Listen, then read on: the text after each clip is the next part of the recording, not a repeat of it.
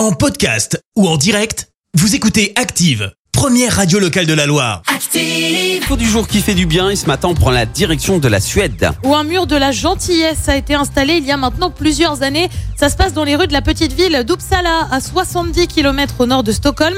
Le but c'est quoi? Eh bien c'est simple, tu peux laisser une veste, un manteau, un bonnet, une écharpe, bref, en faire don pour les personnes dans le besoin. Pour te donner une idée, en ce moment à Uppsala il fait moins 8 ans en Ah, moyenne, ok. il fait bien froid. La veste c'est donc pas vraiment facultatif. Tu m'étonnes. Euh, tu retrouves des porte-manteaux avec des vestes et des vêtements divers. Au-dessus, on peut lire une phrase. Prenez une veste si vous êtes dans le besoin, déposez-en une si vous voulez aider. Bref, un moyen de se débarrasser des vêtements qui ne servent plus pour la bonne cause. Merci, vous avez écouté Active Radio, la première radio locale de la Loire. Active.